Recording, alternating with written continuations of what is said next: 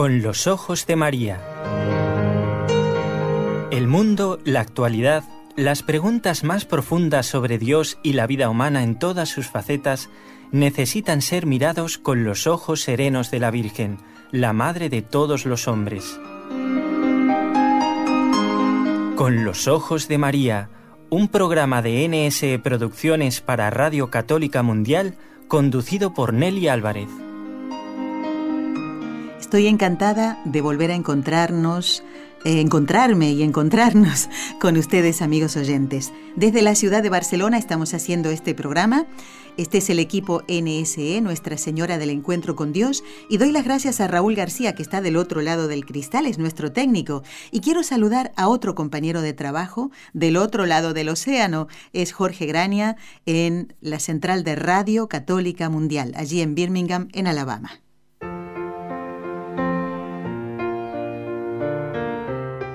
Destellos sacerdotales.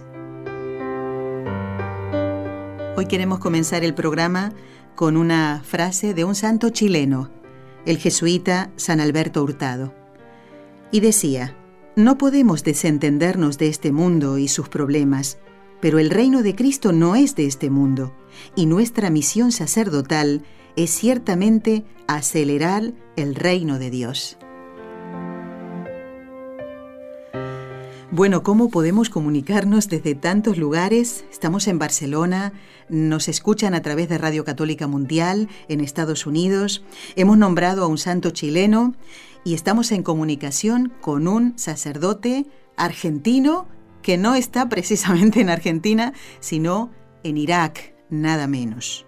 Y esta frase que hemos leído del Padre Hurtado eh, va muy bien con nuestro invitado de hoy, porque la frase decía, no podemos desentendernos de este mundo. Y el Padre Luis Montes no se descendiente, no se desentiende de este mundo. Hoy estoy con las, con las equivocaciones. Voy a saludar, a decirle muy buenas tardes al Padre Luis Montes del Instituto del Verbo Encarnado, misionero en Irak, nada menos. ¿Cómo se encuentra, Padre? ¿Cómo está usted? Y gracias por volver al programa con los ojos de María. Buenas tardes, Nelly. Muy bien, gracias a Dios.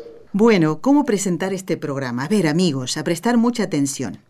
Hoy nos queremos fijar especialmente en, este don de Dios, que es la vocación sacerdotal, pero en forma tan, creo que el adjetivo es, en forma tan generosa en una misma familia.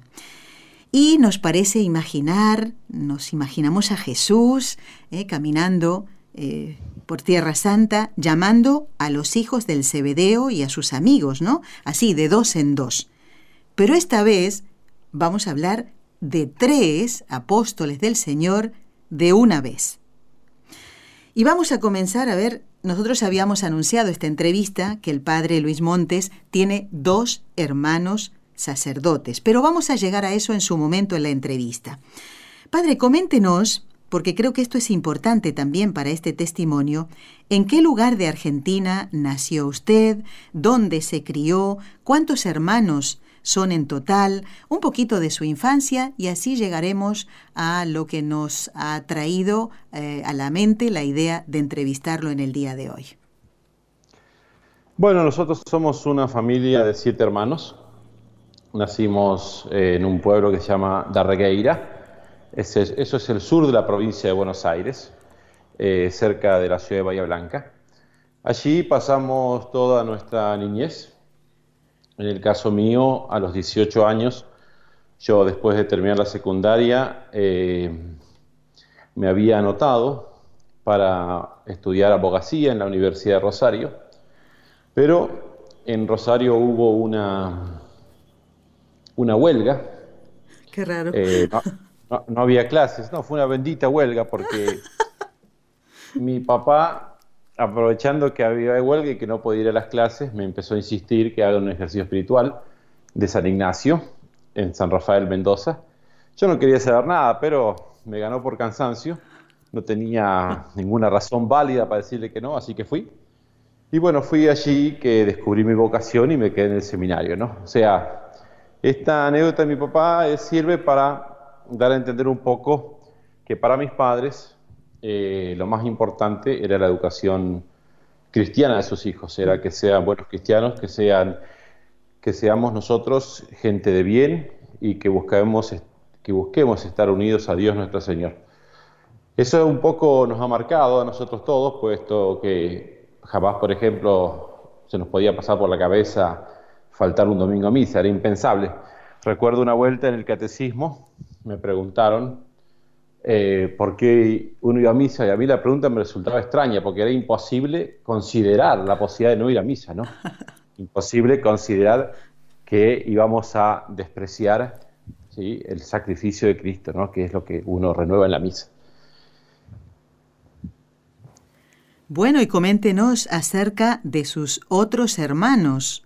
¿Cuáles son eh, de los siete, eh, además de usted, los que son sacerdotes? ¿Cómo se llaman y en qué lugares de este bendito planeta están, Padre? Sí, el... nosotros somos siete hermanos, seis vivos, porque el segundo, que yo no lo conocí, por supuesto, él falleció el mismo día que, que nació, a las 12 horas de nacer, falleció, había nacido siete mesino. En aquella época, en en un pueblo así tan lejano, no había ni siquiera incubadora, así que cuando el médico eh, que ayudó a mi mamá a dar a luz lo vio, le dijo a mi mamá, este niño no pasa el día, así que llamen al sacerdote. Lo más interesante de este caso que el médico no era cristiano, él era judío, pero conociendo la fe de mis padres, les indicó el camino para que, les indicó el momento para que llamen al sacerdote y por eso es que Francisquito, así se llamaba, ah. él fue bautizado el mismo día que nació.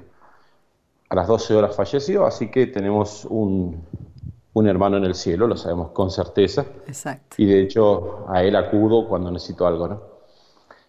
Eh, de los seis hermanos que quedamos vivos, el tercero sería uno, dos, el cuarto sería. Eh, de, los, tres vivos, es el tercero, contando todos el cuarto. Hmm. José, él estaba estudiando farmacia en, la provincia de San Luis, en Argentina, y participaba de grupos eh, católicos, entre ellos había un coro, y como parte de ese coro le, tocó más de una vez viajar a San Rafael Mendoza a, hacer, a cantar, y allí conoció a la congregación nuestra, el Instituto Loro Encarnado, y fue entonces el primero que se decidió entrar. Mm. Él entró en el seminario eh, y, ahí, y, de, ahí mis padres conocieron este, San Rafael, el instituto, ¿sí? Y fue por eso que mi papá me insistía que vaya allí, ¿no? Eh, de hecho, hay una cosa que yo creo que salvó mi vocación y es el hecho que como mi hermano estaba en, en el seminario, cuando yo decidí la vocación, usted piensa en esto, ¿no? Yo vivo en el sur de la provincia de Buenos Aires, 800 kilómetros de donde hice los ejercicios. y, más de mil kilómetros de donde tenía que estudiar abogacía. Yo en teoría iba a San Rafael y de ahí me iba a Rosario. Entonces cuando me decido a quedarme, le digo al padre Vuela, el fundador del instituto, le digo, bueno padre, yo me voy a quedar, solamente voy a ir a mi casa a avisar a mi familia. Y él, me dijo, bueno, podés ir si querés, pero como tu papá nos conoce, tu hermano está acá, no hace falta que vayas, si querés llamar por teléfono y, y les avisás. Así que bueno, me fui a dedo hasta San Rafael porque el seminario está en las afueras. En esa época no había celulares y además ni siquiera había teléfono en nuestro seminario. Así que me fui, a, me fui a dedo hasta San Rafael a un locutorio. De ahí llamé a mi mamá, que por supuesto no me creía, se rió, pensaba que era un chiste. De hecho, después me contó ella que en, la casa, en mi casa hacían apuestas de cuánto iba a durar yo, si dos o tres meses en el seminario. Tomá, mamá. Eh, y por eso es que el hecho de que haya entrado José primero, yo digo que salvó mi vocación por el hecho de que la semana siguiente a mi ingreso en el seminario, bueno, yo estaba súper tentado de irme, quería escapar de ahí, yo sabía que tenía que ser sacerdote, pero no quería aceptarlo. Entonces, yo creo que me salvó el hecho que no fui a mi casa. Yo creo que si, si me iba a mi casa no volvía. Así que en eso le tengo que agradecer a José porque, como él entró primero, hizo en definitiva que me quede. después de eso, después de eso, mi hermano Enrique, el que es el último, él es el séptimo, eh, hizo ejercicios espirituales al año siguiente y entonces después de, ver que también estaba llamado al sacerdocio, le faltaban unos meses para terminar la secundaria, esperó esos meses y entró también en el seminario. Eh, José actualmente es misionero en Ucrania, trabaja con los fieles de, católicos de rito bizantino desde hace muy muchos años. Él está allí. Enrique está en Medio Oriente conmigo, pasa que yo estoy en Bagdad y él está en Egipto. Estuvo en Bagdad un tiempo, pero después fue destinado a Egipto, así que está en Alejandría. Eh, y yo estoy aquí en Bagdad. Y a eso hay que sumar a mi hermano Juan Pablo. Él no es religioso, pero es laico consagrado y está también en Egipto ayudando en nuestras obras de caridad, el lugar de discapacitados, etc. Y además escribe en nuestras páginas web. Realmente da una mano muy grande. Bueno, yo me he quedado pues realmente pasmada escuchando estas historias de amor de Dios ¿eh? en el corazón del Padre José, del Padre Enrique y del Padre Luis. A ver si he captado bien. Primero entra quien hoy es el Padre José, después usted, Padre, entonces en segundo lugar, y luego el que es hoy el Padre Enrique. Eh, lo que estoy mirando, me estoy haciendo, estoy aprendiendo mucho más geografía, estoy viendo cómo el Señor les ha llevado para un lado y para otro. Y fíjese qué coincidencia, Padre, también yo nací en Buenos Aires y viví toda mi vida en Rosario. Fíjese las, las coincidencias que hay ¿eh? Eh, de, de, las almas de Dios, cómo nos lleva el Señor de un lugar a otro. Usted ahora está en Bagdad, yo estoy en España, es una cosa, el Señor hace esto y realmente es, es increíble. No habla como argentina. no hablo porque ya hace 20 años que estoy aquí, padre, y uno se va contagiando de, del lugar. Si cuando llamo a mi casa me dicen que, parezco española y cuando vengo aquí... Pero sí. bueno, eh, así son las cosas de Dios, padre. Lo importante es que el Señor eh, aprovecha, nos utiliza como instrumentos para poder llevar la palabra de Dios. Y en este caso, eh, aunque mi acento se haya perdido, mi corazón está aquí, el Señor me ha traído aquí y, a poder, eh, a través de este medio de comunicación, dar a conocer su palabra, poder hacer este precioso programa que se llama Con los ojos de María. Los ojos de nuestra Madre siempre están mirándonos y en este caso el ciclo de estellos sacerdotales que mm, realmente me tiene a mí como primera sorprendida por todas las historias. Padre, mm, claro, no, no es eh, fácil entender que tres hermanos sacerdotes hayan entrado en la misma congregación. O sí, tal vez, justamente por esta influencia, ¿no? Su padre invitándolos a hacer ejercicios espirituales. ¿Cuántos padres hoy invitan a sus hijos a hacer ejercicios espirituales? Preguntémonos eso, ¿eh? ¿Cuántos hermanos se ayudan mutuamente a ir a Dios? Pues en el caso de esta familia, pues ha sido así. ¿Tienes sobrinos, padre? Sí, tengo diez sobrinos. Mi hermano Miguel tiene seis hijos y mi hermano Daniel tiene cuatro. Muy bien. O sea, el tío José, el tío Enrique y el tío Luis, eh, para escribirle cartas a ellos, pues hay que este, hacer malabares ahí, ¿eh? Sí, no, no somos de escribir mucho, ¿no? Ahora, ahora con esto de WhatsApp, que uno manda mensajes, o también siempre tiene la posibilidad de ir leyendo las cosas que nosotros escribimos en los Facebook, así que están informados, ¿no? Muy bien. Pero no es que, escribimos. Muy bien. Padre, vamos a ver ahora cómo reaccionaba la familia.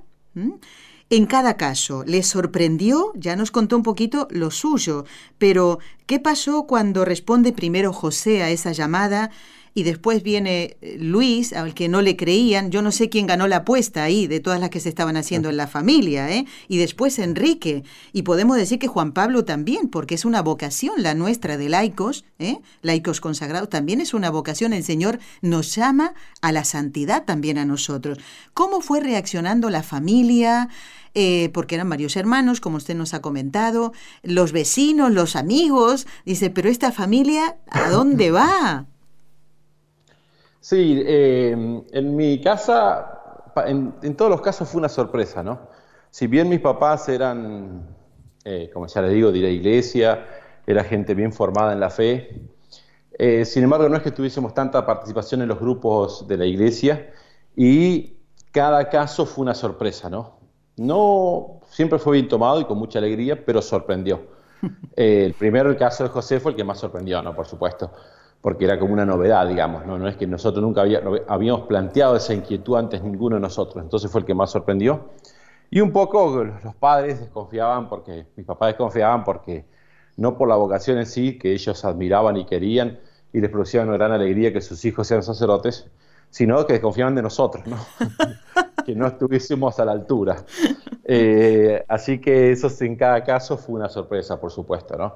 Eh, igual para ellos ha sido un gran consuelo, para mi papá especialmente, mi papá estaba muy agradecido a Dios de, que, de tener tres hijos sacerdotes, uno consagrado, eh, por supuesto también mis hermanos casados que le dieron nietos, pero mi papá tenía una sensibilidad muy especial, tenía un amor a la Virgen muy grande. Mm. Eh, hablar de la Virgen para él era emocionarse y ponerse a llorar. Entonces, considerar que tenía hijos consagrados le, le trajo un gran consuelo en su ancianidad, digamos.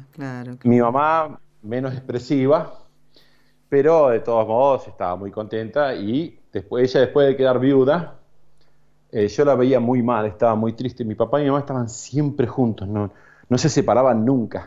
Era muy difícil que uno se fuese a un lado sin el otro, o sea, no pasaba nunca eso, digamos. ¿no? Cuando después me tocó a mí invitarlos a ellos a hacer ejercicios espirituales y me costó una enormidad porque implicaba que iban a estar cinco días separados el uno del otro. Pues los ejercicios espirituales son separados mujeres, los, los ignacianos son separados mujeres de hombres. Eh, pero bueno, mi mamá, como estaba tan mal, tan triste, yo la veía muy decaída, mm. había sido toda una vida con mi papá.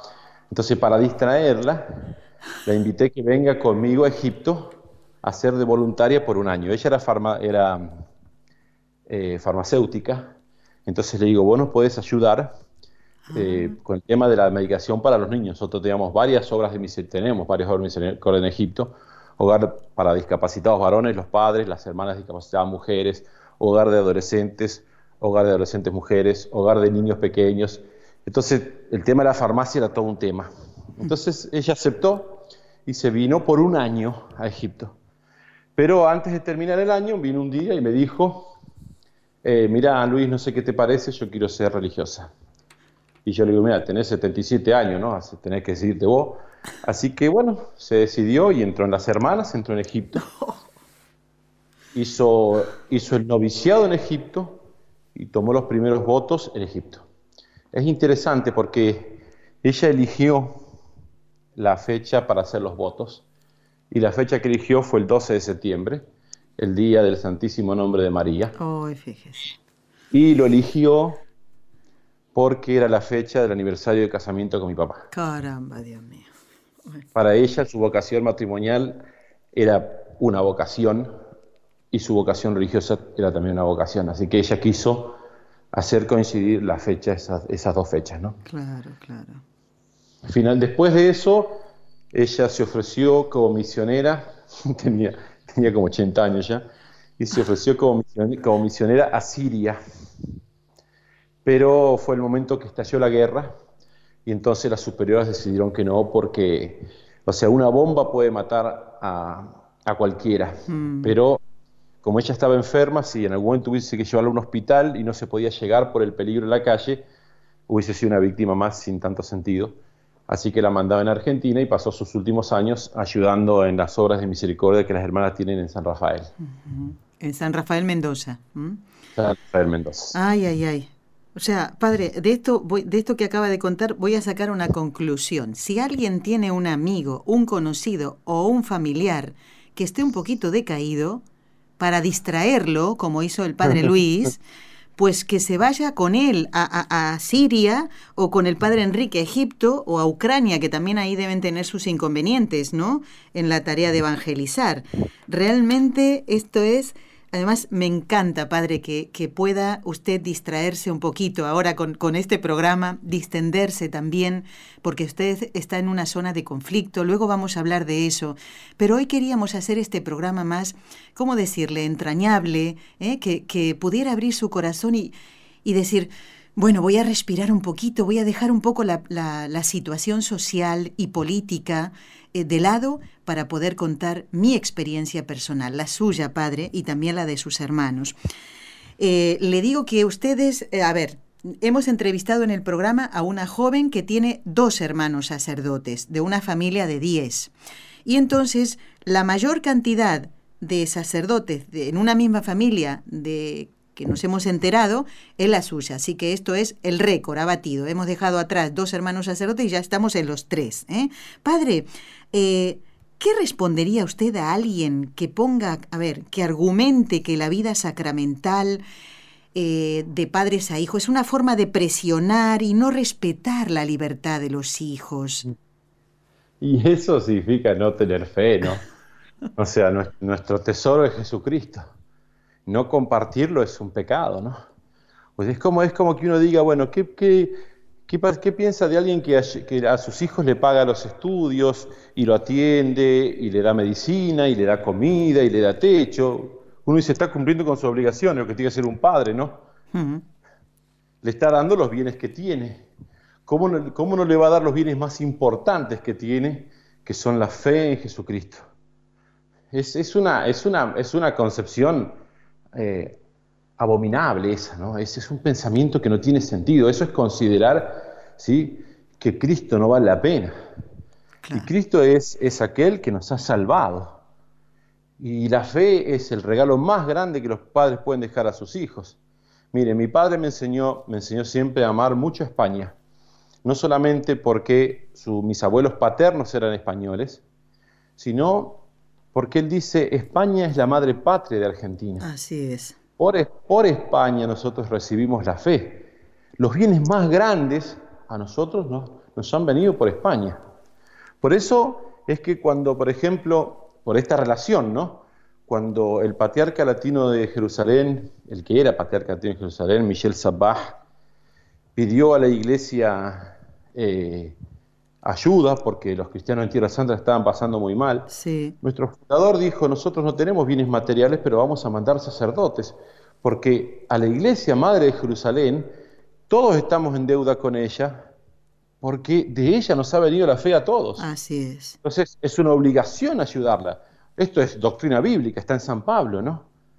Entonces, es, es el, el pensamiento, ¿sí? De que eso es coartar la libertad, de que, hay que dejarlos libres, lleva a privar a los niños y a los jóvenes del inmenso don del bautismo, del inmenso don de la fe, del inmenso don de las virtudes que nos llegan a través de la práctica de los mandamientos que nos da por la gracia. ¿no? Es, un, es un pensamiento ciertamente que a mí personalmente para mí no tiene nombre eso. Padre, ¿cuándo fue ordenado y, y dónde? quién, quién lo ordenó?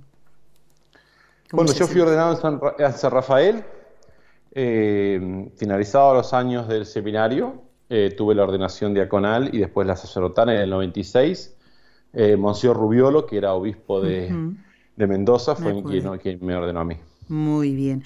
Y desde ese año 96, concretamente qué día, padre, porque yo me lo apunto todo y rezo por todos los sacerdotes el mismo día, todos los días, pero más el día del aniversario. Yo eh, fui ordenado sacerdote el 29 de junio, fiesta de los santos Pedro y Pablo. Muy bien. Y desde ese 29 de junio de 1996, ¿Cuáles han sido los lugares de destino hasta llegar a, Bagdad, en, Irak ahora, padre? Sí, yo fui destinado inmediatamente a Medio Oriente.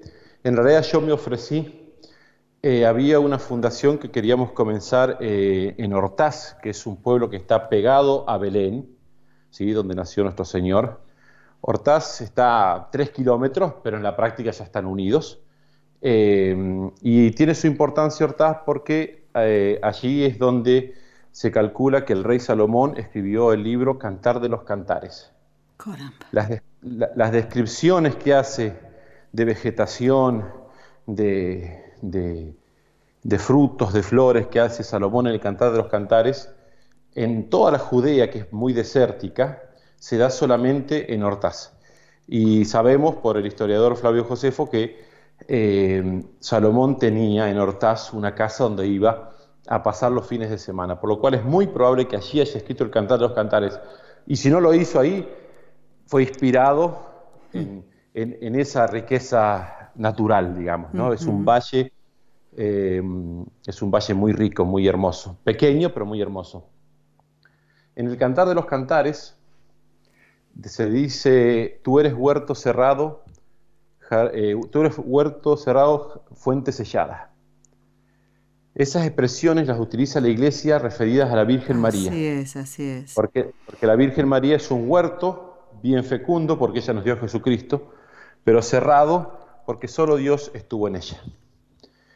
Entonces, de ahí viene el nombre Hortaz, una, es una derivación de Hortus conclusus.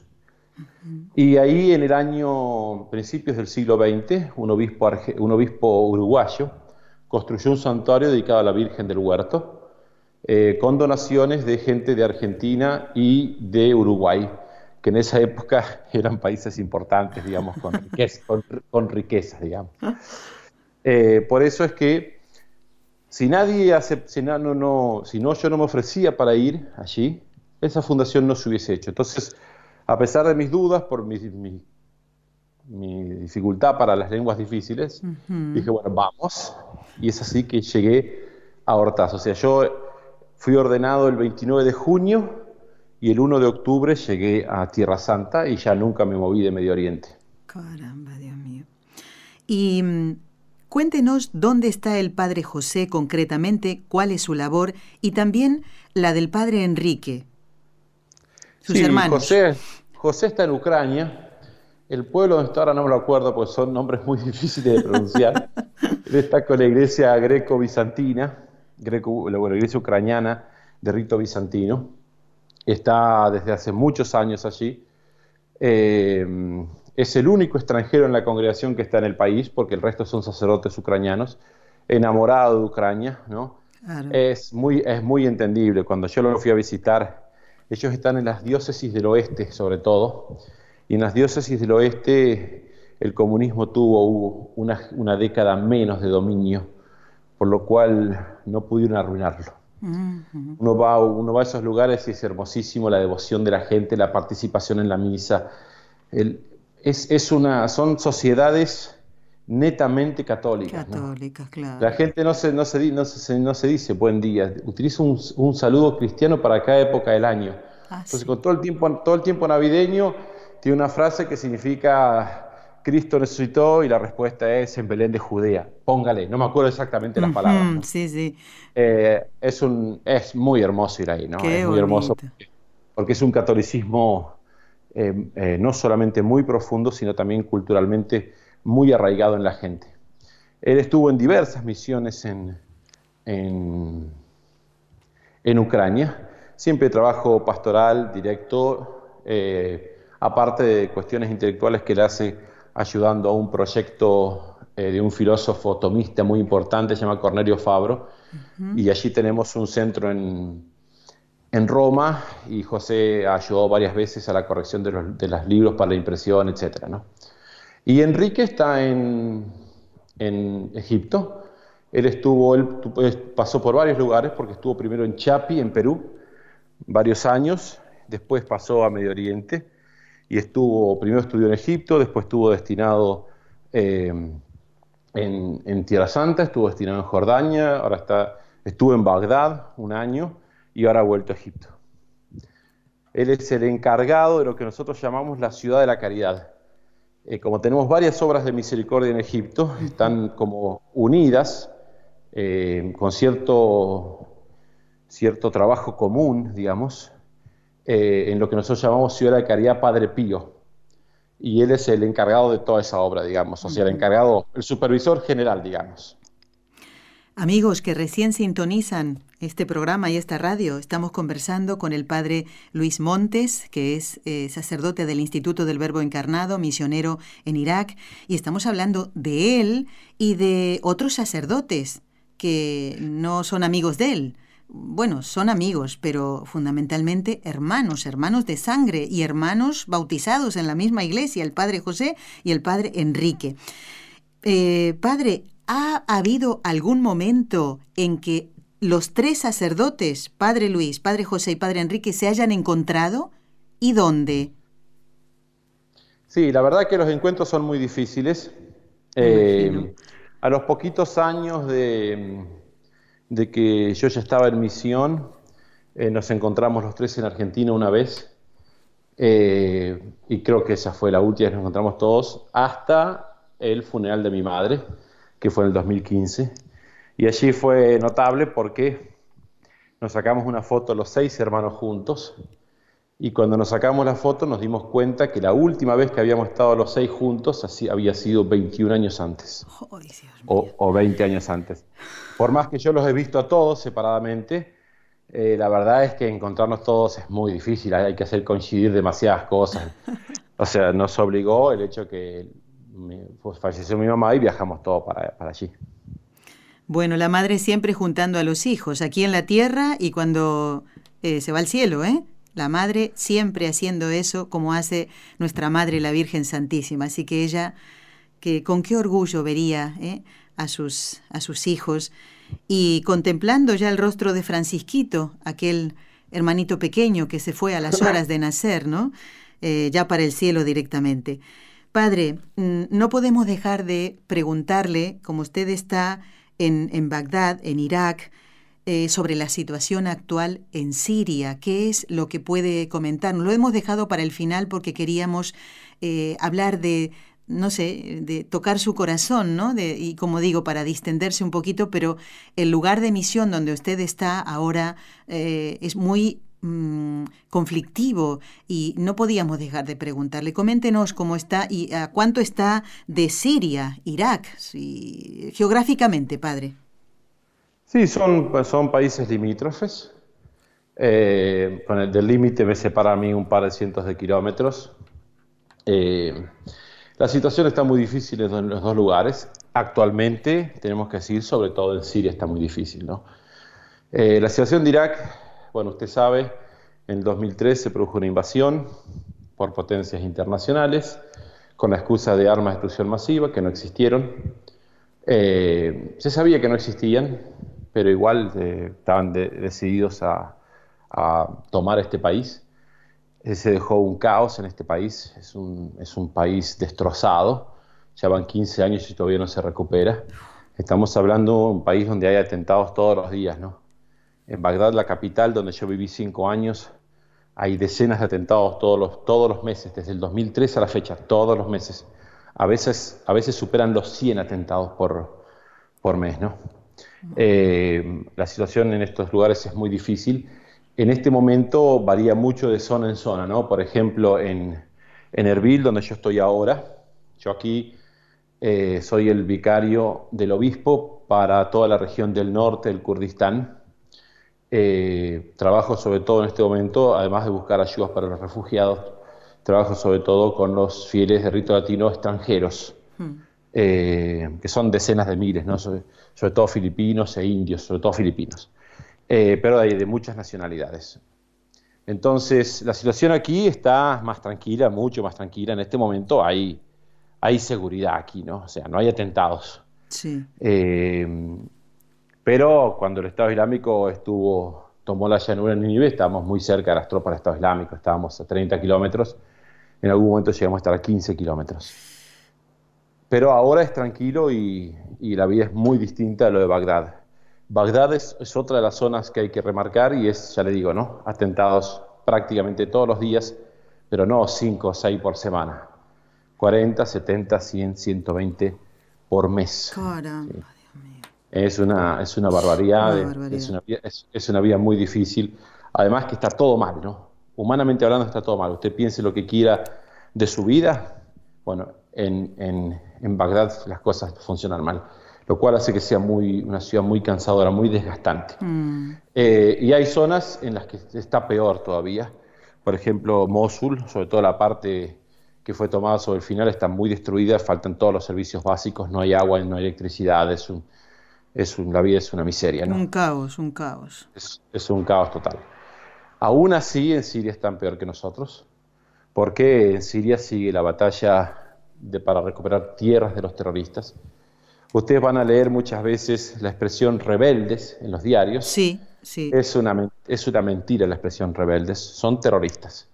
¿sí? O sea, es, para los que estamos aquí es muy duro de ver cómo se manipulan en los grandes medios eh, lo que ocurre aquí, ¿no? Mm. O sea, veíamos el caso, ¿no? O sea, si un grupo hacía un atentado en Irak y eran terroristas, hacía un atentado en Siria y eran rebeldes moderados que querían libertad. ¿sí? Los obispos sirios se han cansado de decir, pasa que nadie los escucha, dejen de mandar armas a los rebeldes moderados en Siria porque en Siria no hay rebeldes moderados. Por lo cual estamos ante la, ante la gran dificultad de que el ejército sirio está luchando una guerra que no es una guerra civil como también se quiere hacer creer, no es el pueblo que se levantó pidiendo democracia, Claro. sino son sobre todo terroristas venidos de afuera, por supuesto hay gente del país, ¿no? Y muchos se han sumado, pero sobre todo terroristas venidos de afuera, mercenarios o terroristas fanáticos religiosos, las dos cosas. Eh, estuvo a punto de caer el gobierno hace unos años, con la ayuda de Rusia eso se evitó y desde que entró Rusia en el conflicto se empezaron a recuperar eh, territorios y ciudades.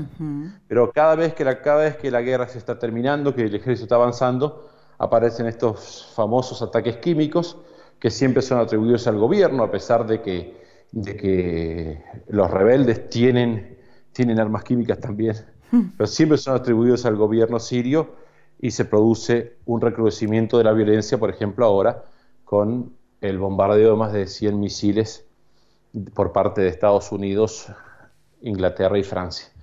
Para los sirios es inentendible, ¿no? Su ejército es el que los protege, para, sobre todo para los cristianos, pero para los sirios en general, su ejército es el que los protege, su ejército lucha con los terroristas y Occidente los bombardea. Nos estamos encontrando con la situación de que en estos países, Irak, Libia, Siria, en estos países donde el, el cristianismo soportó persecuciones desde hace 1400 años y sobrevivió, se está vaciando de cristianos por culpa de las potencias occidentales. Es realmente un pecado que clama al cielo, es una cosa gravísima lo que está pasando. ¿sí? Y, en Siria, por, y en Siria, si bien están mucho peor que nosotros, pasa una cosa similar aquí. Y de cómo están depende de la región. Hay lugares que están mejor, en los cuales se lleva una vida prácticamente normal o casi normal. En otros lugares están con, con, con atentados todo el tiempo, como nosotros. Y hay lugares que todavía están tomados por los terroristas. O, por ejemplo, ahora que Turquía invadió el norte. ¿sí? O sea, es una situación realmente muy brava. Por eso hay que, hay que rezar mucho. A todos les pido oraciones. Es un sufrimiento muy grande. Y esta es gente fantástica que ha preferido perder todo con tal de no perder a Cristo. Estamos teniendo una cantidad de mártires muy grande en toda esta, en toda esta región Sí. y una cantidad muy grande de confesores de la fe. Yo conozco personas que han sido to- torturadas por semanas para hacerse musulmanes. ¿no? Caramba, Dios mío. Eh, por eso es que es tan grave lo que en grandes culpables de esto que está pasando aquí y de la desaparición del cristianismo de esta región viene de, Occ- de Occidente. ¿no? Eh, entonces les pido todas oraciones y quiero aprovechar también eh, para invitarlos a sumarse a un grupo que tenemos en Facebook. Eh, Facebook es la expresión, el grupo existe en la realidad, que se llama Nazarenos Perseguidos. Nazarenos perseguidos. Perseguidos, sí. Hay gente que se sintió llamada, eh, como una vocación, digamos, por el, el dolor de los mártires, de los cristianos perseguidos en esta zona y decidieron hacer algo para ayudar. Y nos ayudan a nosotros en la difusión de lo que está pasando. Eh, rezan por nosotros, hacen penitencia por los cristianos de aquí, dan a conocer, se mueven para conseguir fondos. Por eso a todos los invito a que se sumen a este grupo, búsquenlo en Facebook, Nazarenos Perseguidos, y piden, su- pidan sumarse, ahí se los aceptará. Y ahí pueden, además de la parte propiamente espiritual, que es rezar, ofrecer sacrificios, eh, pueden también seguir cada día las noticias nuestras, ¿sí? Las noticias de la guerra, pero las verdaderas, no las mentiras que cuenta la prensa Internacional. eh, internacional, Mm. sino las que nosotros podemos corroborar, noticias verdaderas, y además pueden seguir también de cerca la vida de, de nosotros los misioneros y de la gente aquí. No solamente es todo mala noticia de explosiones y bombas y atentados, sino también las noticias de cada día, por ejemplo, cómo vivimos la Pascua, eh, las, las, alegrías y las tristezas de esta porción del pueblo de Dios que tanto sufre por ser cristianos. Padre, gracias por este panorama de la verdadera realidad en estas zonas muy conflictivas. Eh, también sus hermanos sacerdotes, el padre José, el padre Enrique, comparten este dolor porque están también en, en, otras regiones donde también tendrán sus propios conflictos y deben sentir ellos también en carne propia porque su hermano Luis, que está en Irak, también sufre, ¿no? Deben sufrir eh, porque mm, así, así somos, ¿verdad? Cuando nos enteramos de, estos sufrimientos, no podemos mm, estar indiferentes, como que eso no me interesa, y más si es mi propio hermano de sangre eh, que está padeciendo estas, estas situaciones. Le quiero dar las gracias, Padre Luis Montes, del Instituto del Verbo Encarnado, misionero en Irak. Y mm, bueno, así como el Padre José aprendió a hablar ucraniano, el padre Enrique no sé qué idioma hablará, su otro hermano. Eh, Enrique habla, eh, como nosotros, aprendió árabe. Árabe. ¿Y usted podría darnos la bendición en árabe? Sí, por supuesto. Bueno, y le damos las gracias, Padre, y, le agradecemos de todo corazón eh, que eh, esté con nosotros en este programa con los ojos de María y en el ciclo de estellos sacerdotales para hablarnos de sus dos hermanos sacerdotes y de usted también. Le agradezco el haber abierto su corazón y contarnos tantas cosas interesantes donde vemos sin duda la mano del Señor. Su bendición, Padre. Gracias a usted, Nelly. El Señor esté con vosotros. Y con tu espíritu. بارككم الله القادر على كل شيء الآب والابن والروح القدس آمين Amén. Dios, Dios los bendiga. Igualmente, Padre, y hasta otro momento, si Dios lo permite, y no dude que rezaremos por su misión y por esta intención que nos ha comentado. Gracias y Les felices agrade- les Pascuas. agradezco mucho. Felices Pascuas, les agradezco mucho. Adiós, Padre. Adiós.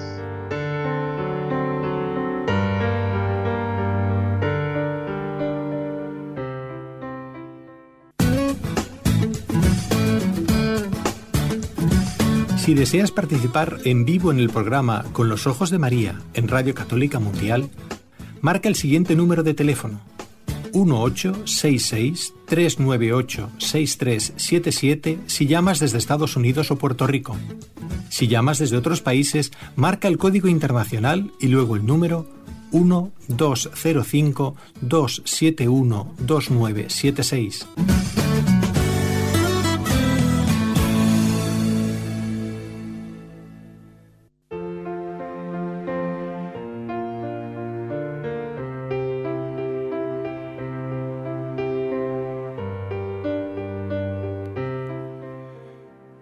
Bueno, uno se queda después de escuchar estas entrevistas pensando en las maravillas que hace Dios, ¿verdad?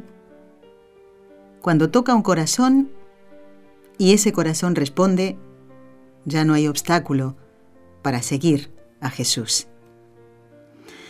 Quiero hoy saludar con mucho cariño en este día de San Jorge a quienes eh, tenemos que tener presente en nuestra oración. Primero al Papa Francisco, porque su nombre de nacimiento es Jorge Mario. Así que lo encomendamos ahora. En un momentito vamos a rezar las tres Ave Marías. A nuestro estimado Padre Jorge López Teulón, sacerdote de la eh, diócesis de Toledo, aquí en España. Y a nuestro entrañable compañero Jorge Graña. Miren, lo hemos encomendado hoy en el rezo de laudes, en el rezo del rosario y nos falta la misa todavía, ¿eh? que vamos a tener dentro de eh, una hora más o menos. Sí, una hora y un poquito más.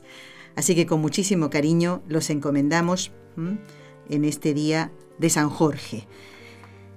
No quiero olvidarme de repetir los datos que dijo el padre Luis Montes, al que hemos entrevistado hoy, y que tiene dos hermanos más que son sacerdotes.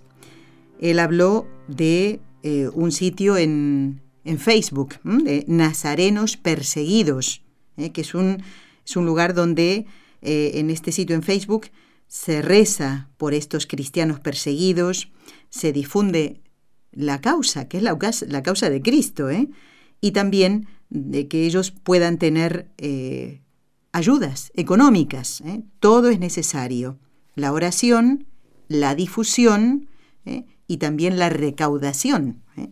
porque no es fácil tener para, para, el sustento. Así que si entran en el Facebook de Nazarenos Perseguidos, bueno, van a encontrar ahí, como nos dice Dorita de Buenos Aires, porque ella conoce muy bien esta obra del Padre Luis, eh, y de otros hermanos que están trabajando por los nazarenos perseguidos, nos dice ella que el padre Luis cuenta la, el real estado de la región de Siria. Así que Dorita, gracias por recordarnos esto.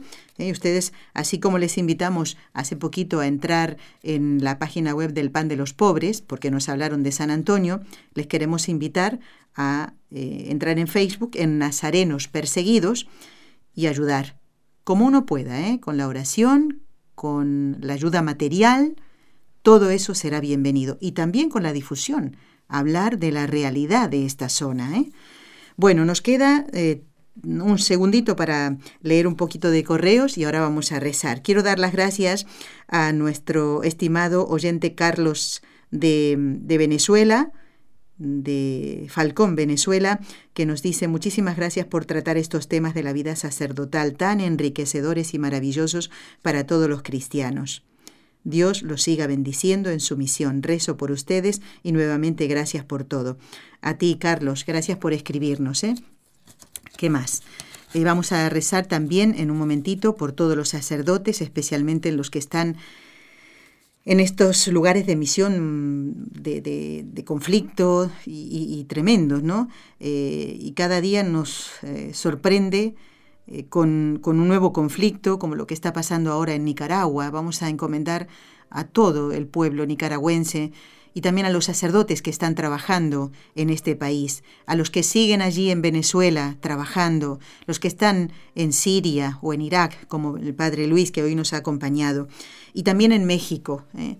Han encontrado muerto otro sacerdote que había desaparecido hace unos días, pues lo han encontrado y parece que en menos de una semana dos sacerdotes. ¿eh? Así que pidamos mucho por ellos, también por el Papa Francisco, como dije.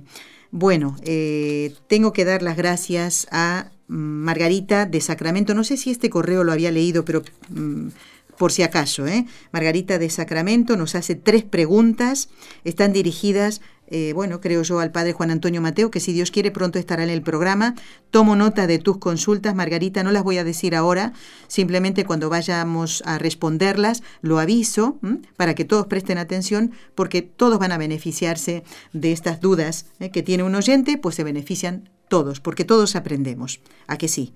Bueno, vamos a rezar. Luego tengo también más, más información, más correos para leer y vamos a encomendar a los sacerdotes que ordenó este domingo el Papa Francisco, entre ellos hay, como leía en Así Prensa, ¿no? un sacerdote colombiano y un salvadoreño. 16 eh, nuevos sacerdotes para la Iglesia. Pidamos por ellos, por su fidelidad a esa promesa que hicieron en este día domingo, para que sean fieles y lleven muchas almas a Dios. Vamos a pedirle a María, nuestra Madre, que por el poder que le concedió el Padre, la sabiduría que le concedió el Hijo y el amor que le concedió el Espíritu Santo, libre a todos los sacerdotes de caer en pecado.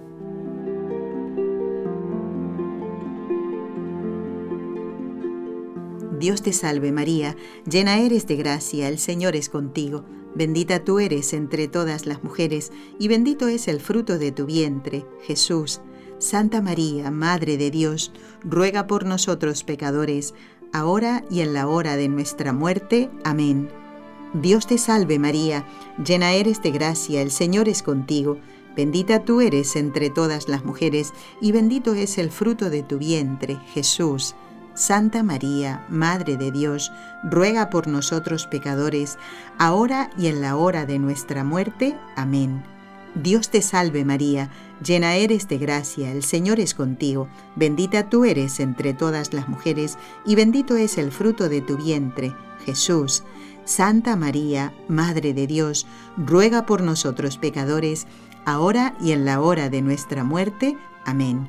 Dios Padre Todopoderoso, por intercesión del Inmaculado Corazón de María, te pedimos la santidad de los sacerdotes del mundo entero.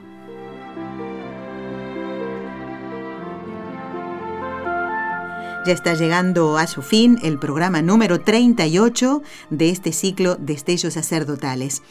Quiero eh, informar a eh, Margarita de, de, Sacramento. Ah, ella fue la que pidió que le respondiéramos a estas tres preguntas. Lo que pasa es que Margarita escribe seguido y entonces se me juntan los correos. Pero aquí estoy leyendo este.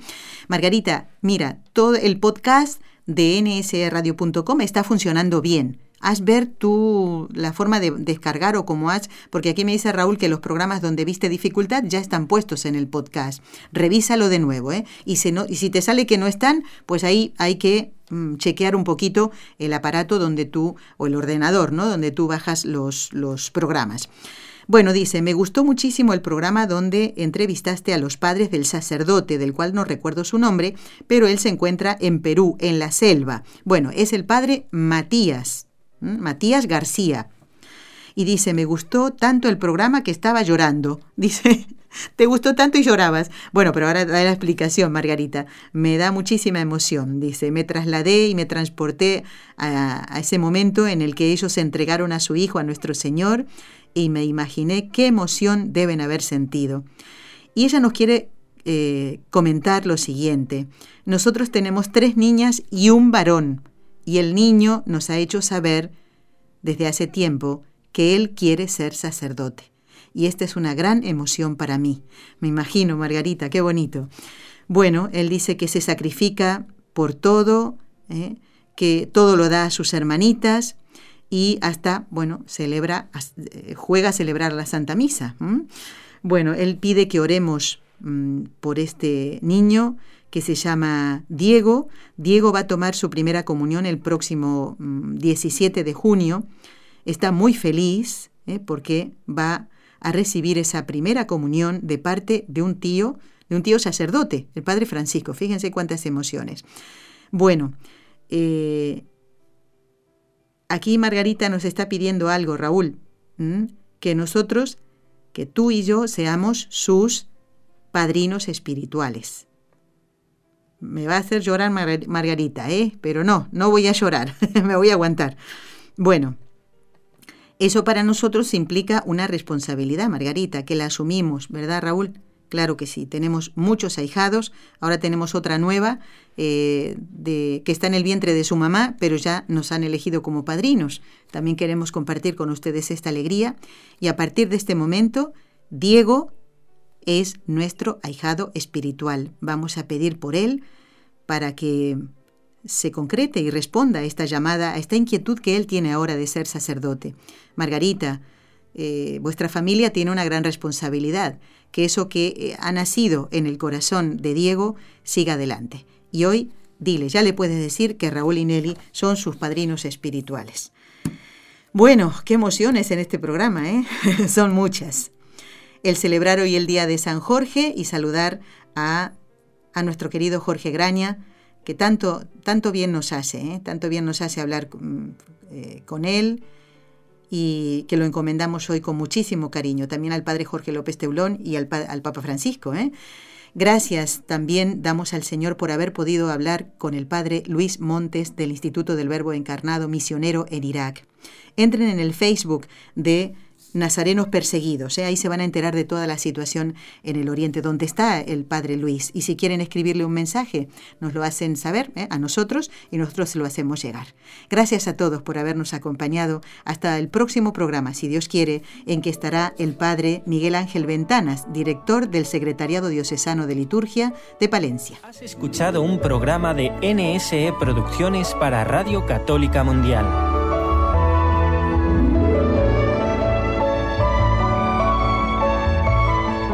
¿Quieres conocernos? Escríbenos al correo electrónico con los ojos de María arroba nsradio.com.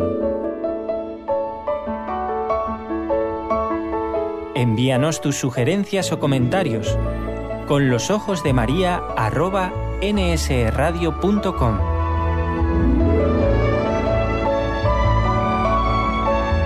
Te esperamos.